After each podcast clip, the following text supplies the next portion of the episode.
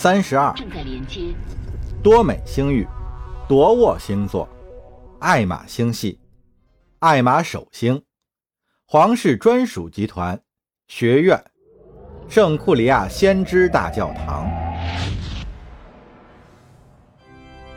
公务大臣多舒塔·卡尔索斯站在教堂的穹顶之下，面对空荡荡的王座，四周侍立着众多衣着极尽华丽的主宰者、皇家圣骑士守卫和圣徒会修士。一领金线编织的祭袍遮在他臃肿不堪的躯体上，布面缀满了灿若繁星的各色宝石。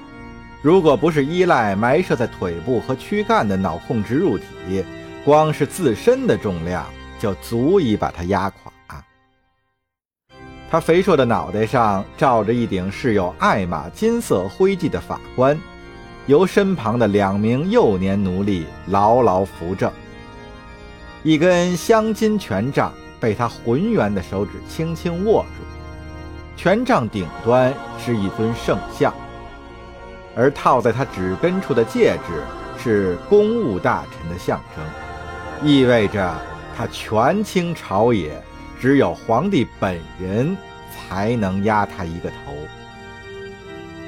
这座大教堂壮丽恢宏，气势磅礴，乃是献给爱玛神灵至纯至真的祭礼。数十米高的大理石柱鳞次栉比。上面嵌有无数绿宝石，铂金纹饰装点着抛光的花岗岩地板，一如圣典中所描绘的场景。在一排排座椅的上方是历代先知的巨型雕像，它们看似悬浮在半空中，实则是用看不见的纳米纤维固定住的。透过正上方的滤光器。爱玛恒星绚烂的黄色光芒溢满了教堂的每一个角落，那种辉煌壮丽的氛围令人仿佛置身于天国之中。天国，卡尔索斯暗想，真是有史以来最臭名昭著的闹剧。一名圣骑士守卫队长微微颔首。现场众多摄像头随之开启。公务大臣深吸了一口气，开始向艾玛帝国的臣民撒下新的弥天大谎：“诸位忠实的信徒，秉承正义的骑士，以及襟怀谦卑探索神性的人们，欢迎你们的到来。”他的话音刚落。牧师们就齐刷刷地围着祭坛坐下，而一众皇家骑士分为两列，人墙一般拱卫在卡尔索斯身边。他们手持仪式用的长戟，锃亮的戟锋排列的严丝合缝。今天我们集会的目的是共同商议一起性质恶劣的事件。卡尔索斯开始陈述。一场浩劫已经降临在我们的国度，它威胁到了我们的信仰以及我要誓死保卫的家园。他转身向右，朝克埃佐皇帝昔日坐过的王座走去。但愿永远不会有人登上这个宝座。他心中暗想，这样一来。艾玛帝国就尽在我的掌控之中了。我曾祈祷上苍赋予我力量，让我能忍受独自捍卫王座的寂寥，让魔鬼不再迷乱我们的心智。自从圣上驾崩之后，就再也没有人能填补王位的空缺。他的画风直指那些在背后指指点点的听众。觊觎王位的人啊，记住我的这番话：祈求非分之福者必遭无妄之灾。他们受到了魔鬼的唆使，信仰面临考验，被权力的幻影诱惑，被贪婪的欲望冲昏了头脑。夺取王位吧，无需理会继承审判仪式，无需尊奉圣典，无需依照神明的旨意，亦无需恪守他钦定的利律。魔鬼如是说。他眯起眼，声音渐趋低沉。那些鼓吹上述言论的人，那些质疑圣典所在的金科玉律的人，都未能抵御住魔鬼的蛊惑。怀着悲伤和愤怒之情，我想告知诸位，我们当中的某些人没能经受住信仰的考验，那些蒙受诅咒的人，犯下了滔天的罪孽，尤其以神学理事会的堕落之徒为甚。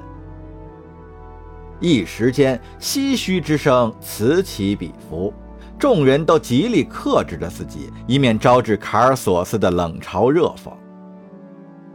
蒙赐福的爱玛人，自从众望所归的先帝驾崩以来，有人密谋亵渎我们的信仰，违抗圣典的戒律，这都已经不是秘密了。这些异端以改革者自居，他们的政治野心昭然若揭，玷污了这间神圣的教堂。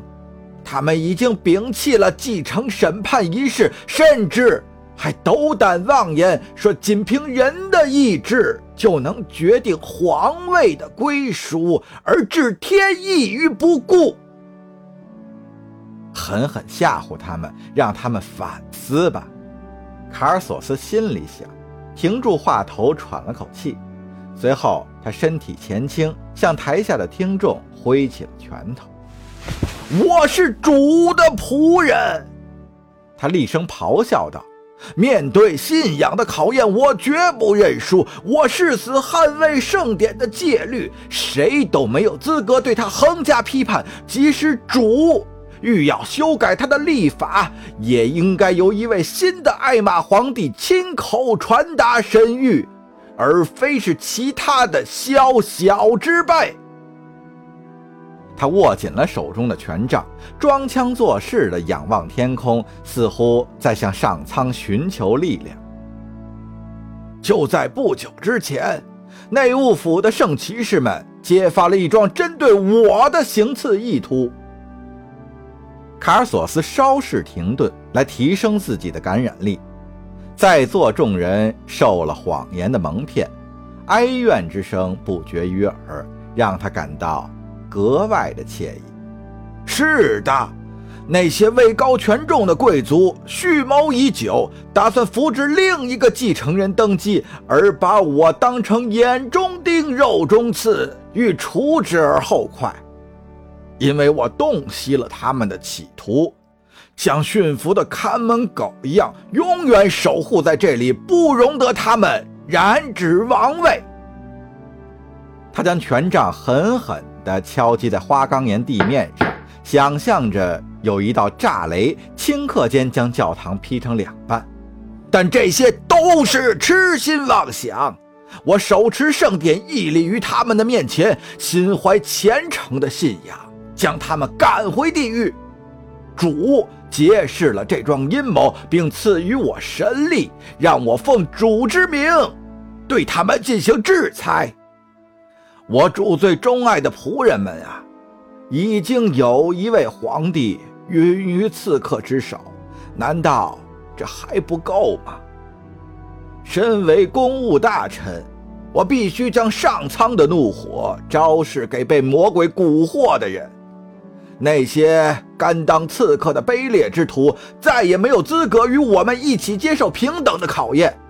既然他们对我主赐予他们的宝贵生命如此不屑，既然他们决意要为一己私利犯下罪行，那么我们这些忠实的信徒必将化身为利剑，一举铲除这些魔鬼的宠儿。我主最谦卑的信徒们啊，正因为如此。我郑重地向你们宣布，弗里克格兰奇领主及其从犯奥勒斯戈德领主，还有他在神学理事会的爪牙，已经悉数落网。他们的丑行玷污了神学理事会的美誉，他们滥用克隆飞行员的特权，为非作歹，图谋不轨，背叛了我们所信奉的一切。而今，终于被我们彻底清除。他们覆灭并被革除教职之后，得救的不仅仅是我，还包括那些反对其改革路线的神学理事会的成员们。弗里克·格兰奇是一个叛徒，一个阴谋家，他将作为欺世盗名之徒被后人唾弃。他已经葬身星海，灵魂遭到了诅咒。或许，这可以警醒那些听了虚妄之词的人。委身于魔鬼，必将落入万劫不复的深渊。卡尔索斯又顿了顿。望着大厅里群情激愤的众人，他眼中似有熊熊火焰在燃烧。我忠于自己的信仰，绝不动摇，而且每一天都比过去更坚定，直到我魂归天国为止。为了所有的艾玛子民，继承审判仪式一定会举行，这是我的庄严使命。任何人都没有资格站在这个祭坛前，公然藐视传承了千年的圣律。他是主亲赐我们的无上瑰宝。等子嗣们羽翼丰满，等他们通达了神性，做好了登基的准备，我们就应该依照继承法举行仪式了。而在此之前，卡尔索斯再一次指向王座：“我会竭尽全力捍卫王位的神圣。”他深吸一口气，低下了头。